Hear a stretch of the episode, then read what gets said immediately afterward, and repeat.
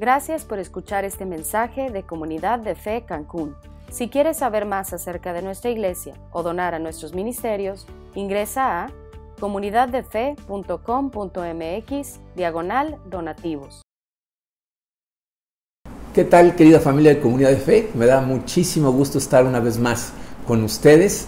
Eh, como pueden ver, seguimos eh, aislados, seguimos aquí en la casa, desde la sala de nuestra casa, a donde estén ustedes en el mundo, con todo cariño, les mandamos un abrazo y vamos a continuar con nuestra serie, seguimos con esta tecnología de la televisión, eh, que espero que, funcione, que la puedan leer claramente. Miren, em, empezamos la semana pasada esta serie, La armadura de Dios, y empezamos con una introducción a lo que es la armadura de Dios hablamos de cómo Pablo, en, su carta a los Efesios, nos habla de cómo se debe de vivir la vida como cristianos, lo que significa el amor de Dios y lo que debería de significar para nosotros en la manera en que vivimos esa vida. Y hablábamos de cómo en su introducción a la armadura él nos dice, para poder vivir la vida de esa manera, para poder dar el testimonio que necesitas dar con tu vida y tener la plenitud que puedes tener en Cristo, necesitas toda la armadura de Dios.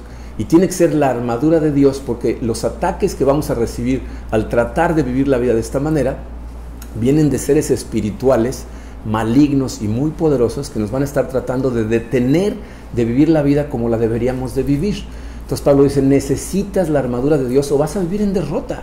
Eh, vas a vivir tu vida esclavizado, te la vas a pasar peleándote con toda la gente o vas a estar amargado por las cosas que te hagan algunas personas o te vas a desanimar por, la cantidad de veces que nos tropezamos aún en nuestro caminar espiritual. Si quieres vivir la vida en victoria, necesitas la armadura de Dios y entonces no importa qué circunstancias enfrentes, vas a poder seguir adelante con poder. El día de hoy vamos a ver el primer elemento de la armadura que, en nuestras Biblias dice eh, es el cinturón de la verdad. Vamos a ponernos en manos de Dios y vamos a analizar qué es este asunto del cinturón de la verdad. Padre, eh, te damos tantas gracias por tu amor, Señor. Te doy tantas gracias porque podemos sentir tu presencia y sabemos que estás al pendiente de nosotros. Sabemos que tú estás en control de esta situación que estamos viviendo, Señor, y, realmente descansamos en ti, Señor. Eh, te pido, Padre, que ahora que continuamos esta serie, sea tu Santo Espíritu el que nos habla cada uno, que nos explique, que escudriñe y que transforme en nuestro corazón lo que tenga que ser transformado para que nosotros podamos vivir como tú esperas que vivamos, como tú nos enseñas a vivir, para que tú seas glorificado y nosotros podamos vivir en plenitud esta vida. Te damos gracias y nos ponemos en tus manos en el poderoso nombre de tu Hijo Jesucristo. Amén. Muy bien. Miren, Pablo eh, empieza con el cinturón de la verdad en el versículo 14, la primera parte del versículo 14, y dice así, manténganse firmes, ceñidos con el cinturón de la verdad otra vez va a hablar de la firmeza que tenemos que tener en Él, pero dice, para tener esa firmeza necesitamos estar ceñidos con el cinturón de la verdad. En el lenguaje original, de hecho, dice, ceñidas sus entrañas con la verdad. E, e, esa frase tiene dos palabras que son muy importantes que entendamos antes de, de entender la frase completa. Primero tenemos que entender lo que ceñirse significa y luego tenemos que hablar acerca de la verdad. Ceñirse podemos entenderlo eh, gracias a dos cosas. Uno, lo que la Biblia nos dice de ello y lo que significaba para el ejército romano, porque es evidente que Pablo lo que está haciendo es utilizar la armadura de un soldado romano eh, como analogía para pintar imágenes en nuestra cabeza.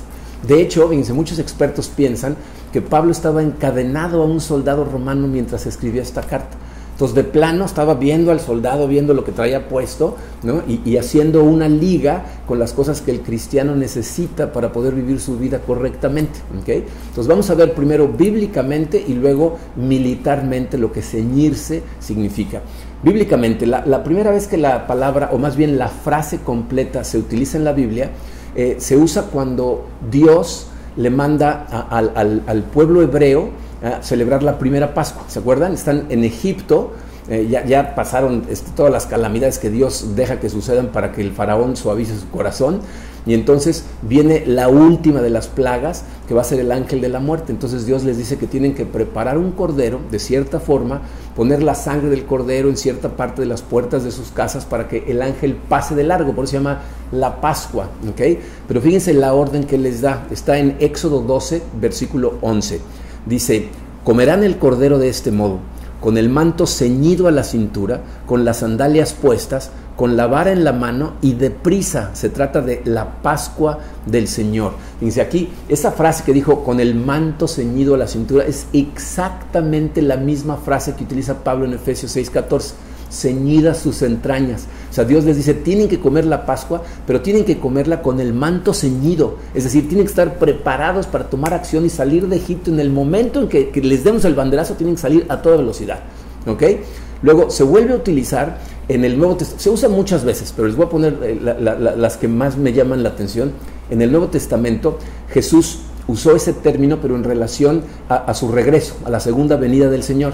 Y esto está en Lucas 12, versículo 35, en donde les dice estas palabras, estén ceñidos sus lomos, es decir, ceñidas sus entrañas y encendidas sus lámparas. Utiliza exactamente la misma frase otra vez y lo que está tratando de transmitir es la urgencia del asunto. Les está diciendo, tienen que estar listos en todo momento, porque no se sabe la hora, no se sabe el día, Jesús puede regresar en cualquier instante, ¿eh? Puede regresar en cinco minutos, hoy en la noche, el mes que entra o dentro de diez años, pero lo que está diciendo es, ¿están listos? O sea, tienes todo preparado, está ceñido tu manto a tus entrañas para que en el momento en que Jesús diga, vámonos, ¿estás listo para partir? ¿No? Entonces, bíblicamente nos está diciendo que tenemos que estar preparados. Ahora, militarmente, fíjense, los, los soldados romanos, antes de entrar en batalla, tenían que ceñirse la túnica o sea, eh, utilizaban una como capa, no sé si las han visto en las películas, unas capas que les llegaban casi hasta los tobillos.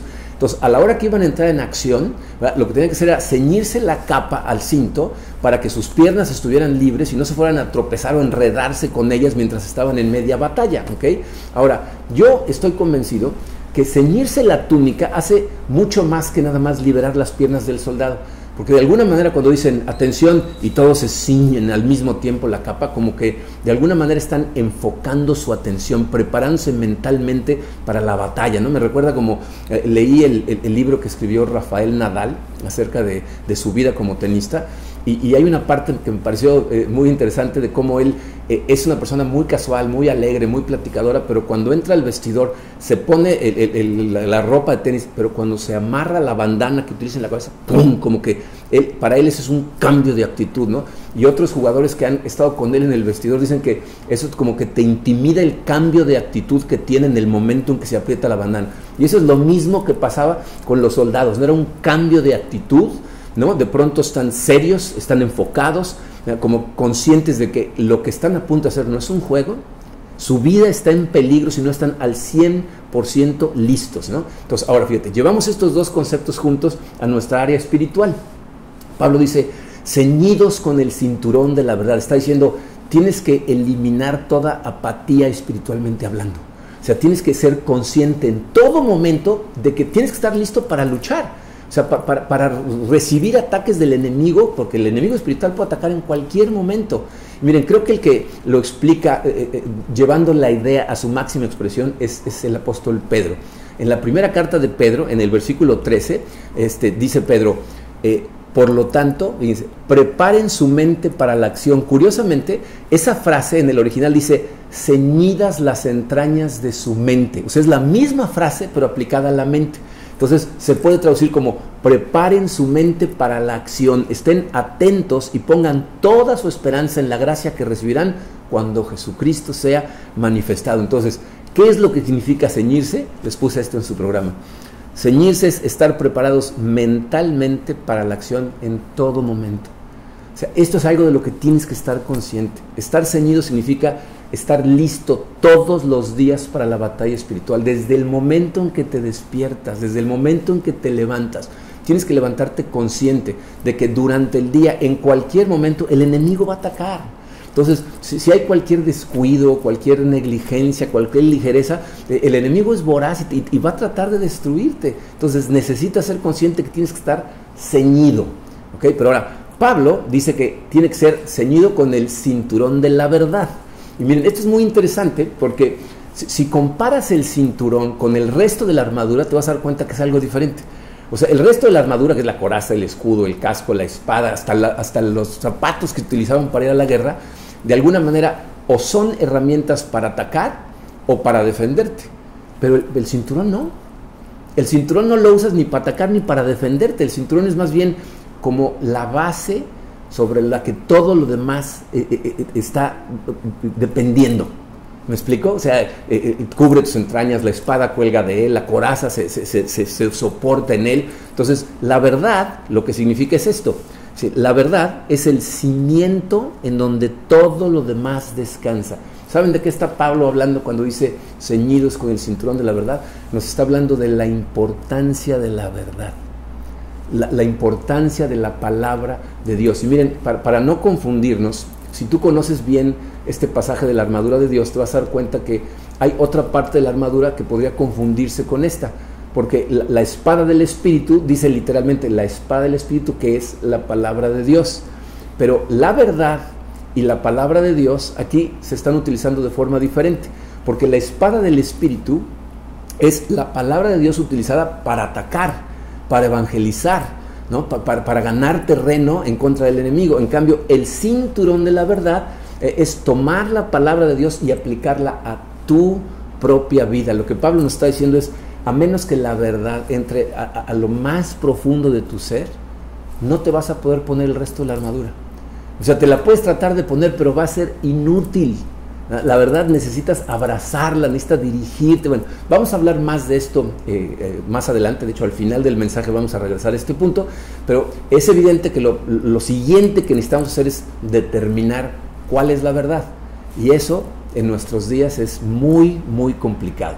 Y si vamos a ver, dice el número romano en su programa, dice los retos que enfrenta la verdad. Eh, miren, Jesús hizo muchas declaraciones acerca de sí mismo. Él dijo cosas como yo soy el Hijo del Hombre, este, yo puedo perdonar pecados, eh, eh, a través de mí puedes encontrar plenitud. Y, me he dado cuenta eh, que tú puedes hablar de esas cosas con gente que no cree sin causar mucha controversia.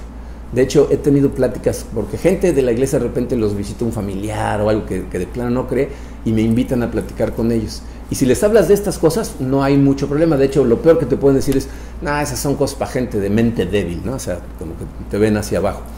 Pero si les dices, Jesús es la única verdad, entonces se enojan. Entonces te tachan de arrogante, te tachan de fanático, ¿no? Y depende de en dónde estés, incluso puede haber reacciones violentas, ¿no? O sea, gracias a Dios no me ha pasado a mí, pero la gente oír de la única verdad le molesta, ¿no? Se, enojan. Y, es interesante porque fíjate, hace más o menos 150 años, tú podías decir esas cosas, no había problema. La gente lo que pensaba era, si la Biblia lo dice, lo creo y es verdad. Pero hoy en día todo es cuestionado y aparte todo es cuestionado, eh, eh, eh, estudiado con, con un estándar diferente del que se hacía antes. Entonces, si tú no convences a la gente de que es lo mejor para ellos y lo que en su corazón ellos quieren vivir en su vida, rechazan el conocimiento y, lo desechan. ¿Por qué sucede eso hoy en día? Sucede porque el mundo cada vez se rige más por dos eh, creencias que son cada vez más dominantes. Vamos a analizarlas, fíjate. La primera de ellas es la relatividad. La relatividad dice, nada es verdad todo el tiempo y en toda circunstancia. O sea, no hay una verdad absoluta. Nada es verdad todo el tiempo y en toda circunstancia.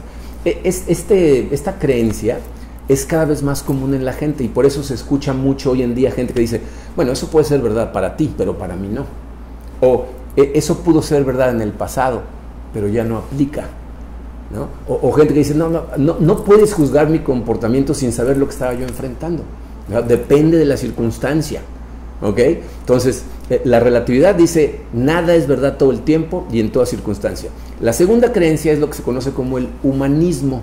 Y el humanismo es la gente que piensa que la verdad se encuentra dentro de mí. ¿no? La verdad está dentro de nosotros. Entonces la gente dice cosas como, eh, a mí nadie me puede decir lo que está bien o mal. Yo no le tengo que dar cuentas a nadie porque lo que mi corazón me dice que está bien, eso es lo que está bien y esa es mi verdad.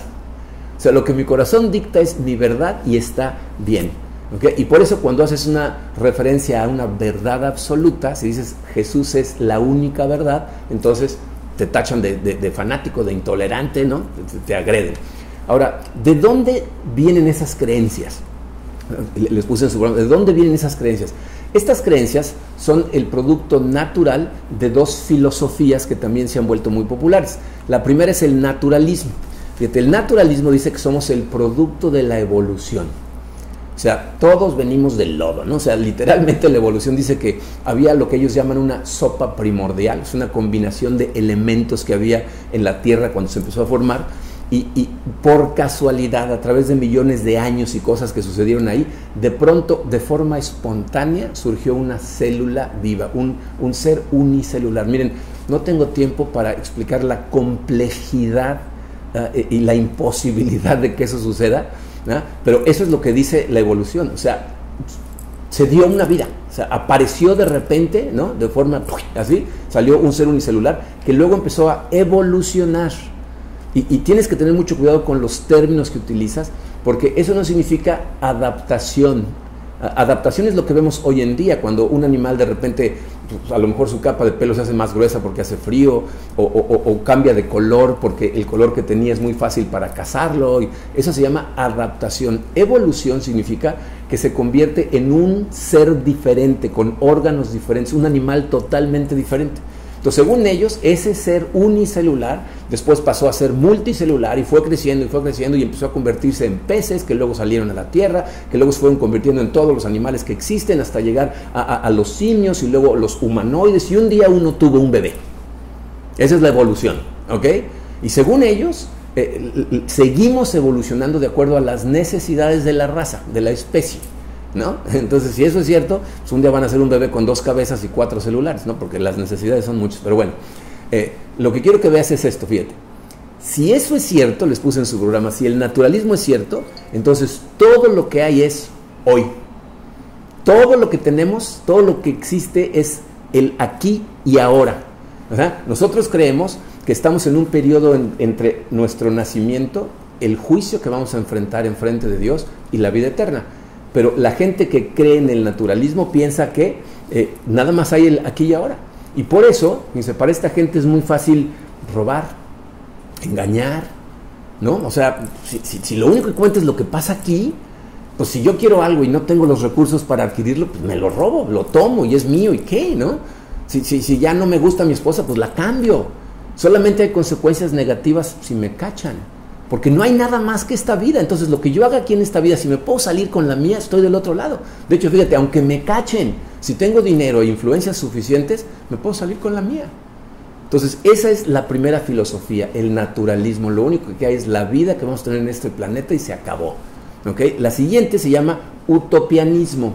El utopianismo eh, piensa que la gente es intrínsecamente buena. Ahora sí, la gente es intrínsecamente buena, ¿no? O sea, esta gente piensa que podemos llegar algún día a tener una sociedad en total armonía y sin ningún crimen porque realmente por dentro todos queremos ser muy buenos. ¿no? Acabo de ver una entrevista hace como dos semanas en CNN de una persona que acaba de escribir un libro que habla de cómo el hombre realmente es bueno y su, su teoría es porque en medio de las tragedias, cuando hay terremotos, cuando hay cosas así, toda la gente sale a ayudar. Entonces él dice que esto se va a convertir no en la ley del más fuerte, sino en la ley del más amistoso y todos somos buenos. ¿no? Pero fíjate, si esto fuera cierto, les puse en su programa, eh, todo lo que tenemos que hacer es descubrir el sistema perfecto. ¿no? O sea, eh, la gente que piensa que el ser humano es inherentemente o intrínsecamente bueno, piensa que actuamos mal porque el sistema nos empuja a actuar mal. Y entonces se la pasan intentando encontrar diferentes sistemas diferentes métodos de producción. Dijeron el capitalismo no funciona, la monarquía no funciona, vamos a tratar el comunismo, tenemos que educar a la gente de forma diferente, etcétera, ¿no? Ellos piensan que un día vamos a salvar al mundo porque la gente es buena. Ahora, fíjate, la prueba de todas las filosofías es los resultados que dan cuando tratas de implementarlos. Entonces vamos a ver si estas filosofías aguantan la prueba real. Y miren, a lo mejor te preguntas en este momento, ¿por qué estoy hablando de tantas cosas que a lo mejor ni te interesan o te parecen complicadas? Te voy a decir por qué. Tú y yo necesitamos tener la capacidad de argumentar en lo que creemos con algo más que nada más nuestra fe. Mucha gente eh, me, me, dice, a mí me dicen, es que cuando alguien confronta mis creencias no sé qué decirles. Y esto es de lo que hablaba, hay un autor que escribió un libro que se llama eh, la muerte de la mente cristiana, no sé si lo han traducido al español, pero el Señor decía, eh, la, muerte de la mente cristiana es, eh, sucede cuando de lo único que puedes hablar es de tu fe. Si tú y yo deberíamos de poder hablar de mucho más que nuestra fe. La fe es importantísima, pero deberías de poder debatir inteligentemente tus creencias para poder llevar a alguien a la Biblia. O sea, si una persona que debate conmigo no cree en la Biblia, no puedo usar la Biblia para demostrarle en lo que creo, porque no cree en la Biblia. Pero si tengo la capacidad de, debatir con él racionalmente, inteligentemente, para que entonces lo pueda llevar a la Biblia, entonces puedo algún día convencerlo. ¿no? De hecho, si ustedes leen algunos de los libros de C.S. Lewis, por ejemplo, eh, eh, Cristianismo Simple, Mere Christianity, ahí él prueba el caso del cristianismo sin hacer referencia a la Biblia una sola vez. O sea, son puros razonamientos lógicos que te hacen entender cómo el cristianismo es la verdad. Y eso es lo que tú y yo tenemos que aprender a hacer. Por eso me meto en estas cosas, ¿ok? Pero bueno, vamos a ver eh, el problema con estas filosofías. De la primera de ellas es el naturalismo. ¿Cuál es el problema con el naturalismo? Miren, eh, hace ya algunos años eh, dimos un mensaje aquí en la iglesia que se llamó ¿Ha probado la ciencia que Dios no existe? Y en ese mensaje me metí a ver en detalle eh, los, los, datos científicos que demuestran al cristianismo y que demuestran que no puede probar la ciencia que Dios no existe. Si te interesa mucho la ciencia y quieres conocer a profundidad estas cosas, búscalo, está en YouTube. Ha probado la ciencia que Dios no existe y ahí eh, en detalle me meto a la ciencia. Ahorita no lo voy a hacer porque no es el objetivo del mensaje, pero nada más quiero que piensen algunas cosas. Fíjate. La realidad de la teoría de la evolución, eh, y, por cierto es importante que le llames teoría, porque hay gente que dice que la evolución está comprobada. Eso es falso, no es cierto. No es comprobable, ni la van a comprobar porque no es cierto, no es, no es posible. Miren, esta teoría tiene tantos agujeros que yo no entiendo cómo gente inteligente puede creer en ella. Bueno, sí sé por qué gente inteligente cree en ella, porque no se han tomado el tiempo de estudiarla. Si quieres estudiarla a profundidad, escríbeme un correo, con mucho gusto te mando títulos de libros para que veas la ciencia detrás de la imposibilidad de la evolución. Pero nada más quiero que, seas consciente de qué estás creyendo cuando crees en la evolución. Fíjate, dice, dice, les puse en su programa esta frase. Si el naturalismo es verdad, o sea, si esto es verdad, esto elimina toda posibilidad de tener propósito. O sea, si, si tú y yo estamos aquí por casualidad, la evolución fue una casualidad, de acuerdo a los que creen en la evolución, esto fue churro, fue una casualidad.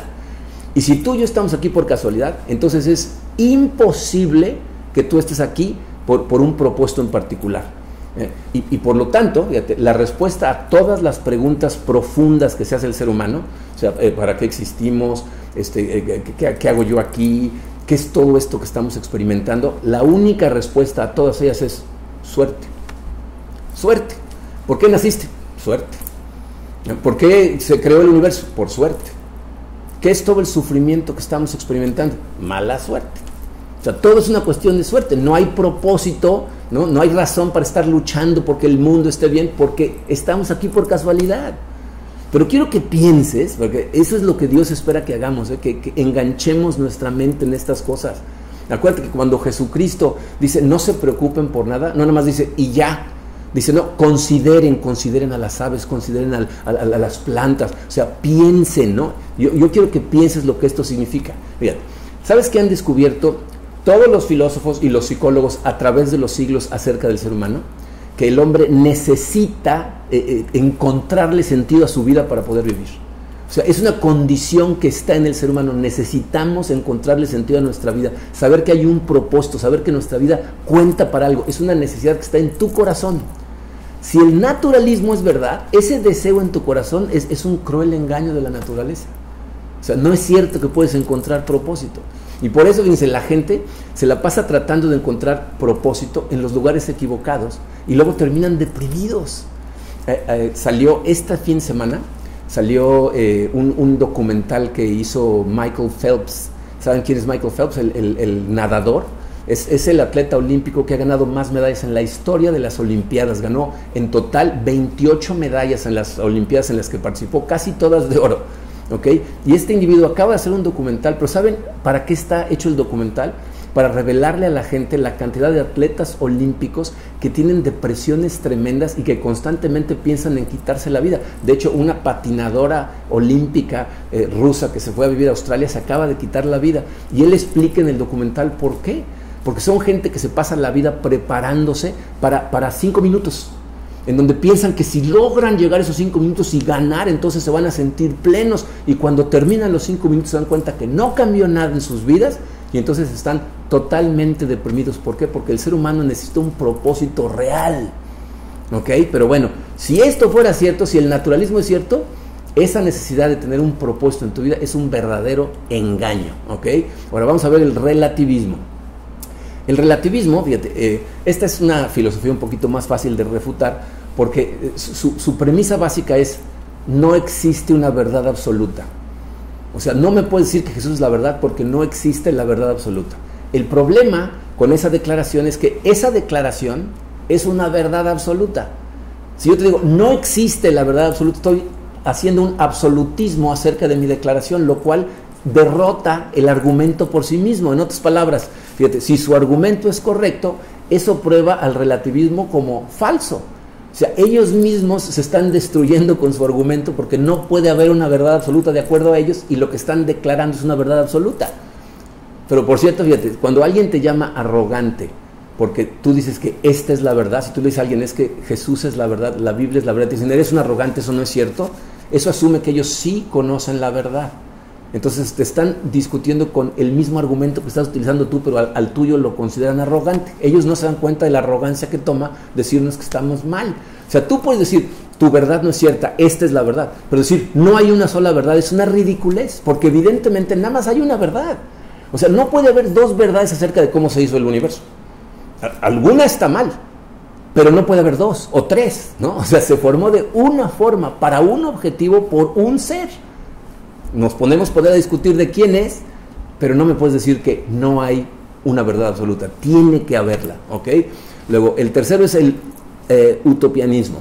El utopianismo es esta gente que cree que la gente es intrínsecamente, mira, esta gente que cree que la gente es buena, seguro no tuvieron hijos, ¿no? O sea, porque no hace falta más que lidiar con niños para saber que el ser humano nace retorcido. O sea, todo lo que tienes que hacer es ver la historia, lo que pasa en las noticias para darnos cuenta que algo está roto de forma interna y nuestra tendencia natural es aportarnos mal.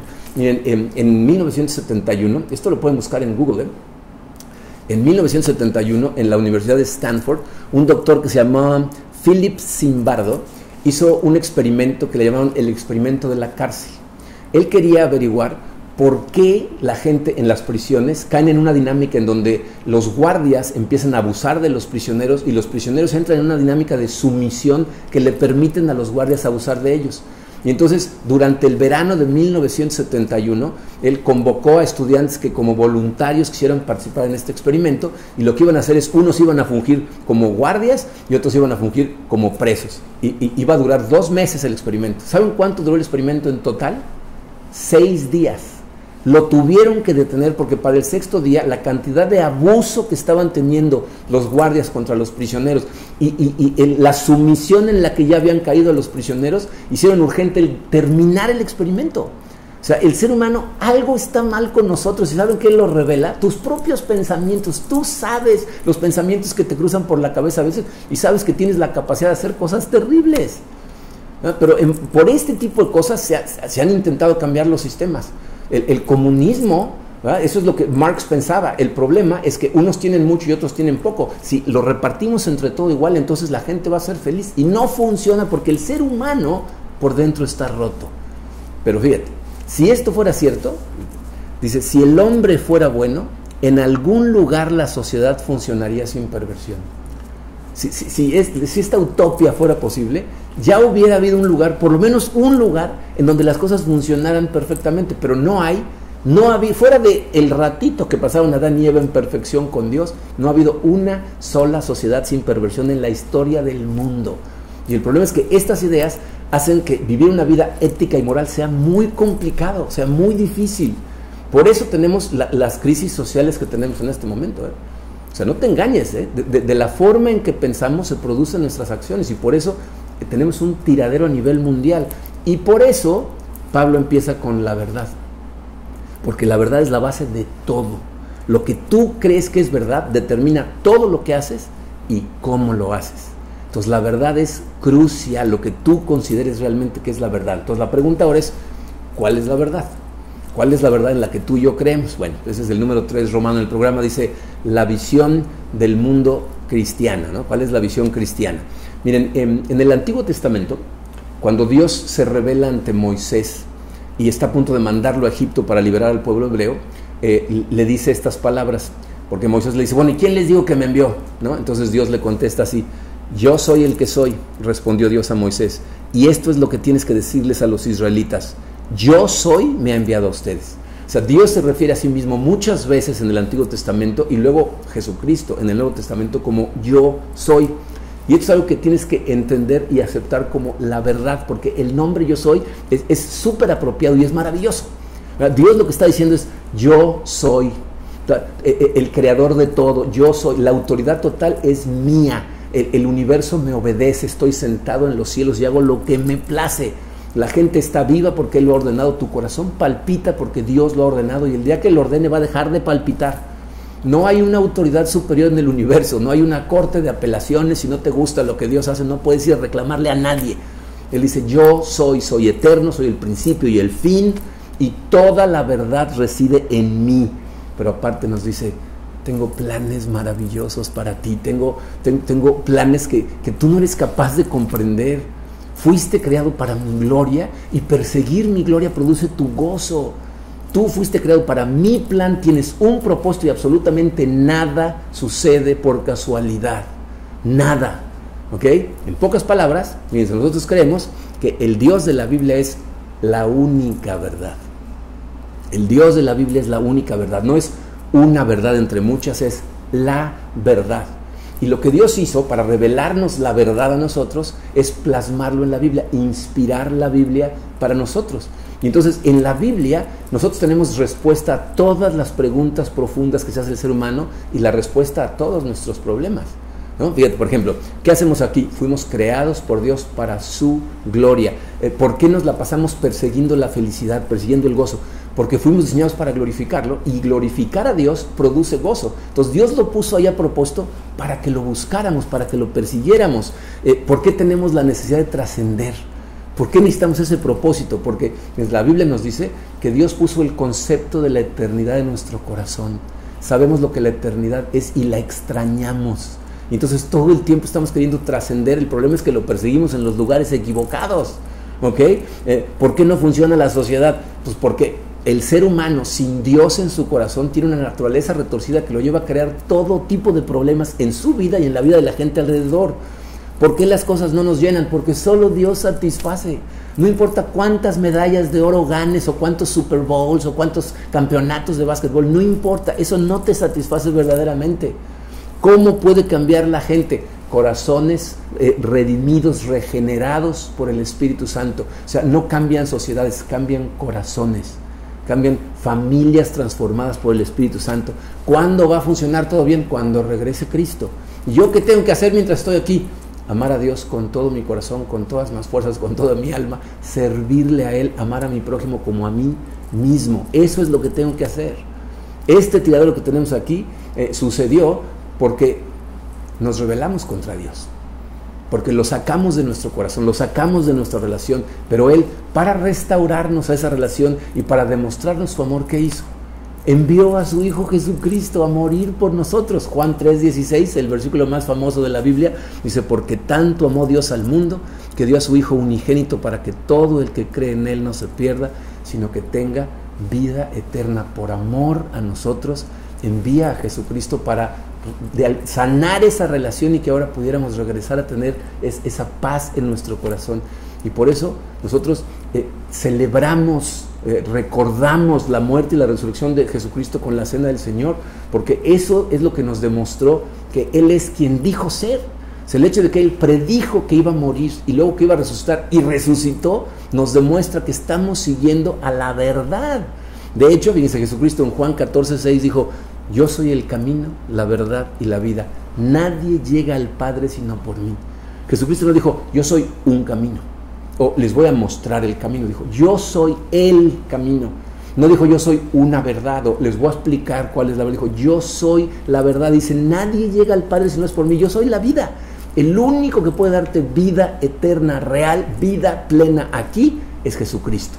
Por eso nosotros creemos que Jesús es Dios y por lo tanto la verdad. Y miren, para nosotros, estas son noticias maravillosas. ¿eh?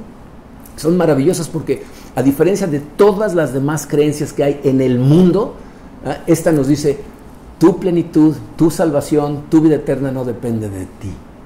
No tienes que hacer cosas para ganártela, tienes que poner tu fe en una persona, en Jesucristo. Y entonces, por gracia, no por obras, eres salvo. ¿Ah? Hacemos obras porque Dios nos va transformando, nos va regenerando y sirviéndole a Él haciendo esas cosas nos llenamos de gozo. Pero no las hacemos para que nos salve. Él nos salvó como un regalo. Como un regalo nos envió a Jesucristo para que pusiéramos nuestra fe en Él y pudiéramos ser salvos. Esa es la verdad. Ahora, muy importante, dice número cuatro.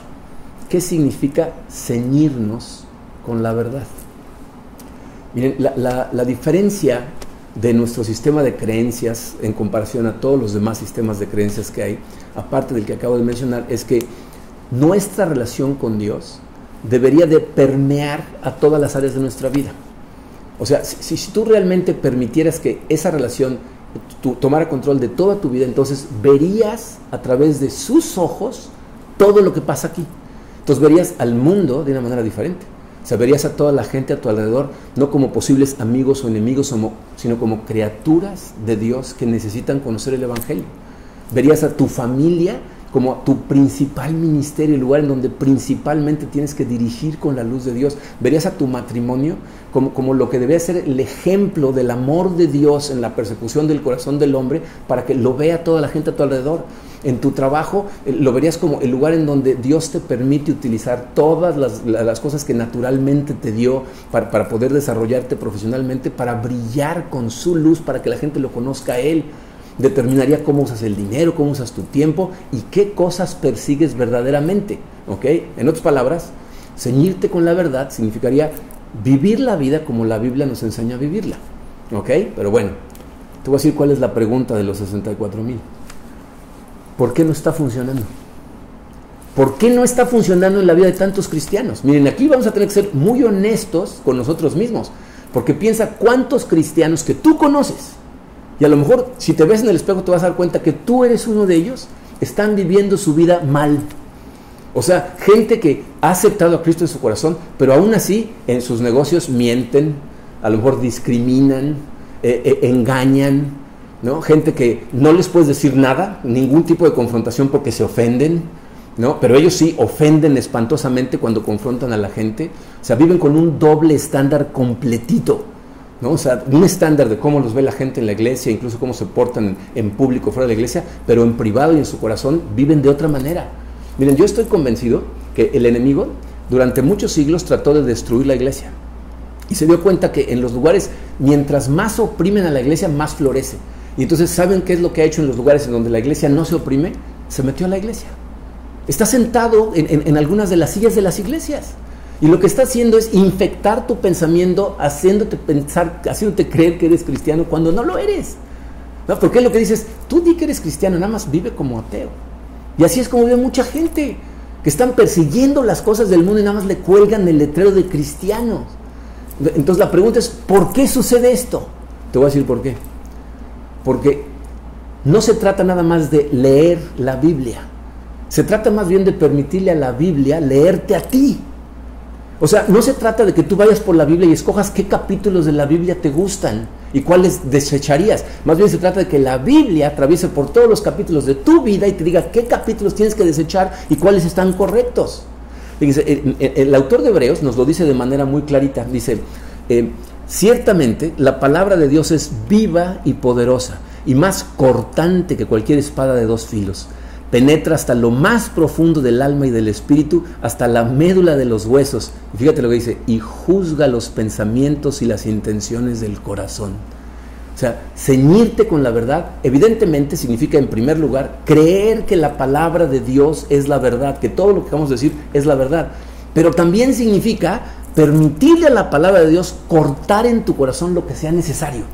O sea, entrar a tu corazón y, hacer los cortes que tenga que hacerse. Miren, no es suficiente con que tú creas que la Biblia es la verdad y la conozcas y, la memorices y te sepas montones de versículos de memoria. Es necesario que la dejes entrar a las profundidades de tu corazón y a través de la meditación diligente em, em, em, empieza a dejarla cortar. O sea, que veas en tu vida lo que realmente hay ahí, que, dejes a la palabra dirigirte, que realmente te deje ver con los ojos de Dios. Porque lo que Pablo está tratando de decirnos aquí es que solamente entonces vamos a poder ponernos el resto de la armadura.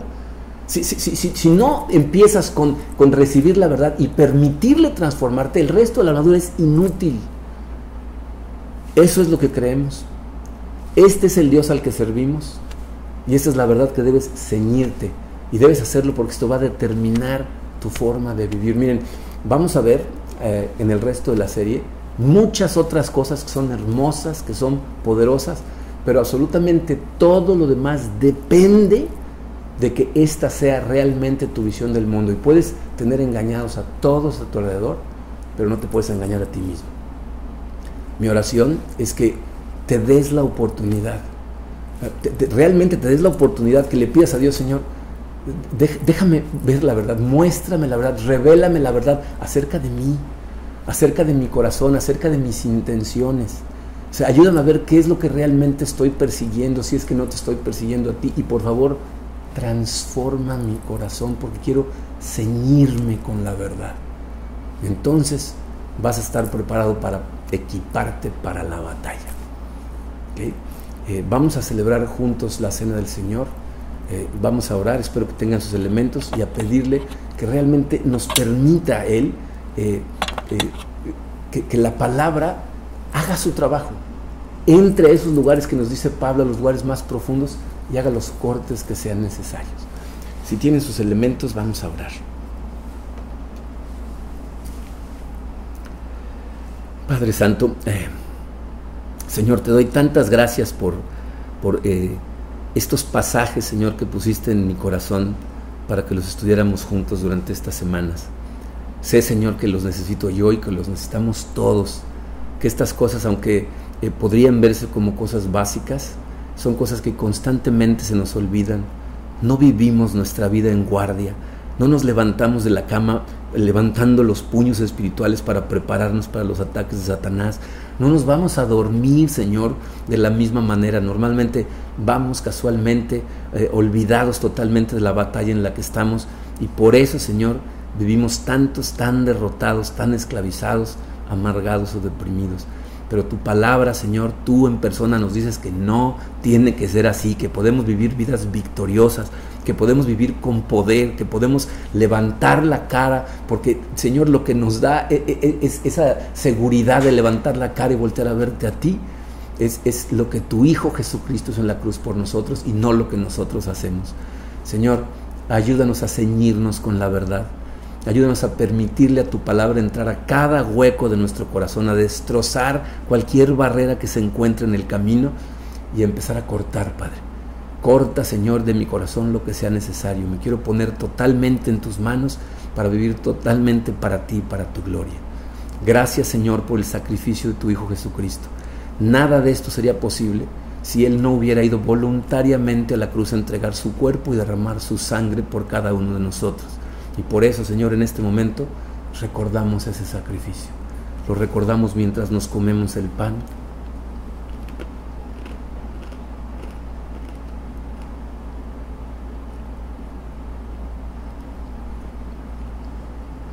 Y lo recordamos mientras nos tomamos el jugo, Señor.